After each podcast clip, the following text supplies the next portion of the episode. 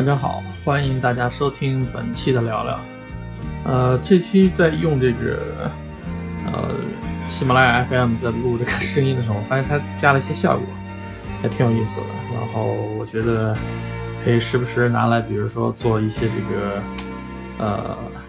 有意义的这个后台背景，然后你可以听到这个有意思的这种音效吧。我觉得它这个 APP 现在越做越好了，包括它这个前期的背景音啊。你可以去选，可以去控制，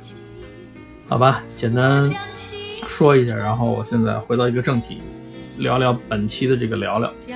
呃，关于这个香港啊，我的一些感触。啊，听到了，有掌声啊。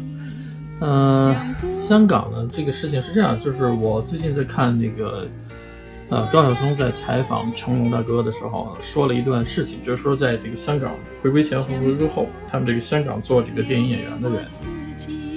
非常的这个就是怎么说呢，更自由了。尤其他说回到大陆内拍电影更舒服，为什么呢？就在香港有黑社会的原因。然后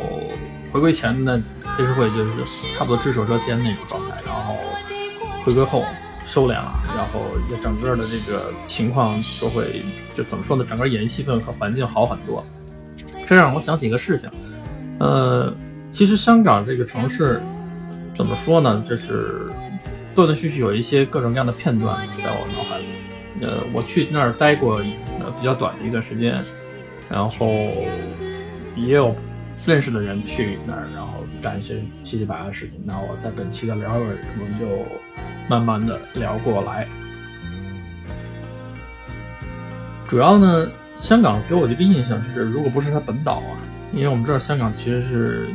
像像一个小小岛，然后还有靠近大陆这一小块地方围出来的。当时，呃，怎么说呢，割让给英国，英国他自己圈了块地方，据说是一张皮，啊，当时的那个满清的那个。县官吧，好像是同意说给一张皮的面积，结果这帮人把那一张皮剪成根绳儿，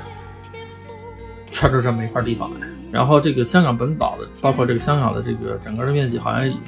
不是第一次敲定的时候就固定下来多大，而是陆续的有那么几次变更之后，到今天这个香港的面积的大小。呃，我要说对香港什么印象呢？其实如果不算香港本岛的话，其实我我真的去香港本岛。那个那个那个岛上去看，包括富人区，啊，包括一些场景的话，我是晚上去的，看不太分明，然后灯火通明吧，就晚上整个是灯火通明，然后很有现代感的那个城市气息。但是呢，不是香港本岛，靠北边的弥敦道那边，你给给你感觉好像比上海要差很多很多，因为在。就是国内的几些城市里面，像北京、上海、深圳、广州，你去看这个感觉啊，比较的话，其实如果除了香港本岛之外，呃，香港的其他的地方啊，包括还香港也有农村的地方啊，就比较相对来说比较落后的地方，都很差的。呃，一般人喜欢购物，像比如说在弥弥敦道那边，你甚至于感觉像白沟一样，就是。就是商业的店铺，鳞次栉比倒是不错，人也是摩肩接踵，但总有一种乱糟糟的那种感觉，很破烂的感觉。所以说，呃，我看到就说，不管是很多香港人最后移民，在九七回归上移民跑掉，跑到加拿大来，然后看了加拿大的这些所谓的这个从香港来的人，呃，改革开放之前，中国大陆比较穷的时候，觉得香港是有钱的地方的时候，大家还觉得香港还不错哈。其实你真正后来去看，就是。可能也是跟你自己的实力、国家的实力、整体实力变化强了之后，你再回去看香港，那香港其实破破烂烂的，真的是破破烂烂，没有任何的那个富庶的感觉，只感觉到乱，没有正常的气派的路，然后很道路很拥挤，然后你又突然想到香港曾经这个这个这个地位下降了之后，然后就开始内部闹这些，就回归之后啊，我就说从经济地方下降之后，他这个为了争取所谓的政治地位。呃，让到里面这帮人闹什么什么什么封封封锁啊，什么这么大乱七八糟的，然后包括闹独立啊，什么等等等诸多事情。其实从整体来讲，我觉得倒不太意外，因为它实际上就是中国大陆呃成长壮大成熟之后的一个一个侧影，或者说一个一个小小的表象吧。因为如果没有香港自己当时呃被英国就是占据了时候，它实行的这个所谓的资本主义制度和这个中国大陆的这个社会主义制度之间的这种鸿沟制度鸿沟，导致了它的这个资源奇缺。因为呃中央当时是想留香港留一个窗口出去跟外界尤其被封锁的朋友有一个沟通的通道。由于这种历史的畸形的这种政治的因素，导致了它的这种繁荣是不可长久的。当这种因素反转了之后，香港作为一个真的是弹丸中的弹丸之地，很小，它就不可能存在这个呃优势了。另外一个像我朋友，他去做这个，在国内他在做那个呃 IBM 的电脑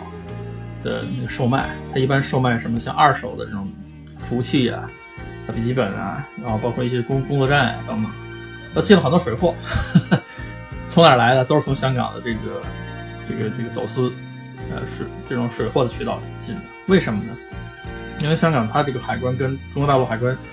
两条线嘛，不是不是一条线，所以说它能从这里面能渔这个利，能渔横这利。其实很多香港人也是从中渔这个利，也是利用这个走私的这个渠道发起来的。包括今天香港你看到的这些所谓的富人，当然我们这儿所所谓的整个社会二八原则。但实际上，我觉得在香港根本不是二八原则，它甚至是一九，甚至零点五对九点五这么这么一个原则，就很少很少的人，他是很富裕的。但相对于香港那个整个拥挤的那个城市的状态情况下，大量的人口的情况下，大部分人都是不富裕的。虽然说经常说什么香港精神，什么劳作，然后你可以看看现在电影圈，香港电影圈里真正聪明的人，真正聪明的演员，都是往到内陆到大陆去发展。呃，一直坚守在所谓香港的这这这个这个弹丸中的弹丸之地里面，然后整个的这个城市又这么老旧，呃，不发达的这种情况下，真的是很少。真正聪明的，然后呃，最后呃你如果说如果衡量他是挣到钱的了话，那都是跑大陆，像成龙大哥等等等等，这都是明白人。不明白的还在那儿死晃，甚至还挺那个所谓的土地。后来我就想想，这么一个说句不好听的，他要不是原先这个。政治也巨大的鸿沟的这种情况下，他能混得那么好。然后现在没这种政治鸿沟的情况下，已经回归祖国了。然后在可见的年、可数的年年年份里头，慢慢就是完全由中央来，呃，来来来做统一管理的一个地方。它没有任何优势可以跟上海去做金融的这种方面的这种对抗和对比，因为完全没有任何的这个控制力，也没有任何的这个地域能力。如果说一定要说地域能力，旁边澳门也可以做啊。你香港人没什么好牛的，对不对？然后曾经一度因为你经济实力很好，然后大家觉得这个香港话学香港话学粤语还还觉得很牛的一个事情。但现在真正你可以看到，哪怕在海外这些地方说普通话，是来自大陆的人的这这这种语言，呃，这种才才是更官方的这种，就是官方话嘛。普通话是官方话嘛，这这种话才真正占占据主流。说粤语的这个比例慢慢下降。因为怎么说呢？很早以前的移民里面，这种从广东出来的呀，从从从福建出来的，他们这种话可能还还算是占一点主流。但随着中国大陆实力的强大，正常出来移民的人，不再是像原先那种逃难似的那种跑出去那种人的状态的情况下，包括自信度，啊，可以这么讲，后来后期的从大陆移民出来的这些人，选择的能力、经济实力的能力，包括各种方面的能力，都越来越强，自信度也更高。不太像当初，像那种他在英国的这种英联邦的这种控制下的那种心态，其实是比较疲惫的。除了他，除非是他那个当时自己本身在香港，或者说是在在澳门啊，或者说是一些这些地方，包括台湾这些地方，他自己就是富豪了，出来他没问题。其实其他的人出来都是多多少少有自卑心理的。这让我想起很多年前我父亲去美国出差，有一个事情挺有意思的，那还是八几年。八十年代初吧，八几年的时候，呃，他说他从美国回回回国嘛，他说是去中国的那个 port，就是机场的那个那个通道嘛，然后最后他那个司机给他拉到哪儿？拉到那个中国台湾，也就是当时台湾的那个人在有在这个就美国的那个司机那个脑子里面认为这这是中国，后来找了半天，找才找到一个这个中国民航的一个很比较小的门脸。然后才知道是那是走了中国民航再回来，回到国内，就大家那个机从从从机场走，包括人家老外的印象当中，就感觉当时的那个台湾的那个印象，还是一个更好的一个印象，或者说更开放的一个印象。但是现在你再看，一样啊，台湾现在情况是完全一样，跟这个香港的这个事情完全一样。所以说，我觉得包括像成龙大哥他说，在香港这个狗仔队，他他去拍你，随便拍，拍完了之后还说你打我呀，你怎么样啊？但是你在大陆大陆你干这个事，你试试看，公安部门把你灭了才怪。就说你这种黑社会性质，或者说你这种这种流氓群聚的这种这种状态啊，我感觉完全是香港就是一个流氓群聚的一个状态。所以说很多人都跑掉了，聪明人、有钱人都跑掉了，剩下的是什么？跑不掉的、没有钱的，然后能力又比较差差劲的人，还怂在那个香港岛或者香港那一块地方。真正有钱的又去那个香香港那个所谓的位置最好的那个什么。那个位置最好的那个那个地地区最好的那个地段去买豪宅的那帮人，大大多数香港市民肯定是不可能享受那种状态，对不对？所以说，越来越看，越来看，感觉就是说，香港其实随着中国的这个大陆的这个实力越来越上升的话，香港这个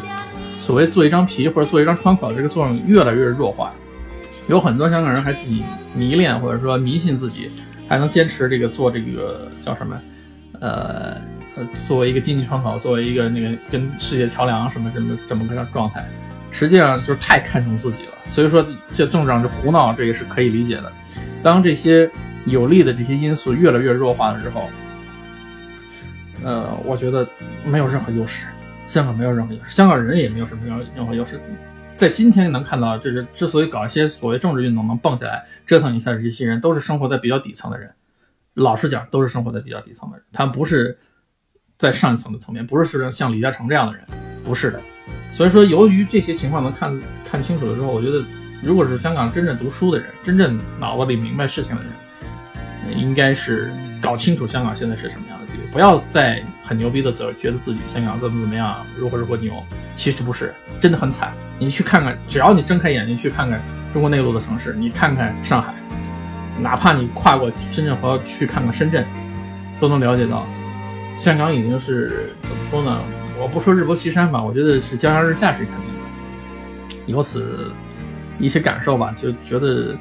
我觉得很有意思。就是不管是从香港的呃这个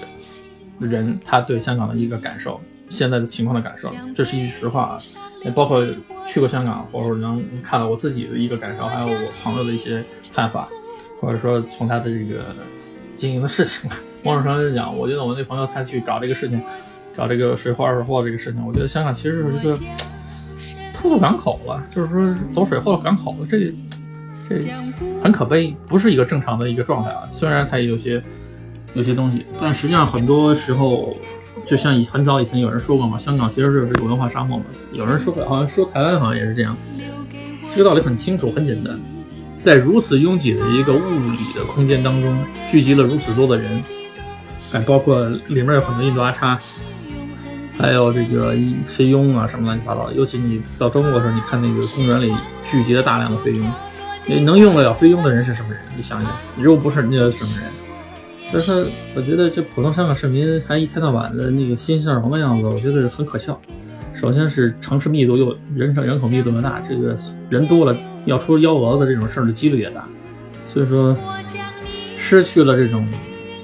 内外，尤其是中国政府的这种大力的支持的这个，其实是一种被动的中国政府支持。我觉得原先中国政府本来是想支持，他这么一闹，越闹越是得不到支持，然后越要走下坡路。所以说，在这种情况下，我就搞不清楚这帮人一天到晚在闹什么。包括最近看到了一些些新闻啊、报道啊、报道前期的一些说法，香港走这种完全的所谓的这种民主，我觉得不现实，或者说他们是。跨在外面的一层皮，这层皮，这层衣服穿得好则好，穿得不好也要出大问题。希望这个生活在香港当地的这个人呢，对自己有一个自知之明，自己有一个自知之明吧。我觉得谈不上妄自菲薄，妄自菲薄就是说，是看不太起自己。香港人总是，香港人觉得自己很牛，很牛逼，但实际上都是傻逼，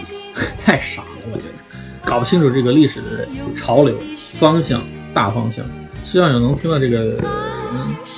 就宣传宣传我这个观点。我觉得真是，你要是自己去了下香港之后，你看看那个香港，反正给我的感觉很恶心。不像一个正常的城市，乱糟糟的，真的是乱糟糟。好吧，本期聊就说到这儿。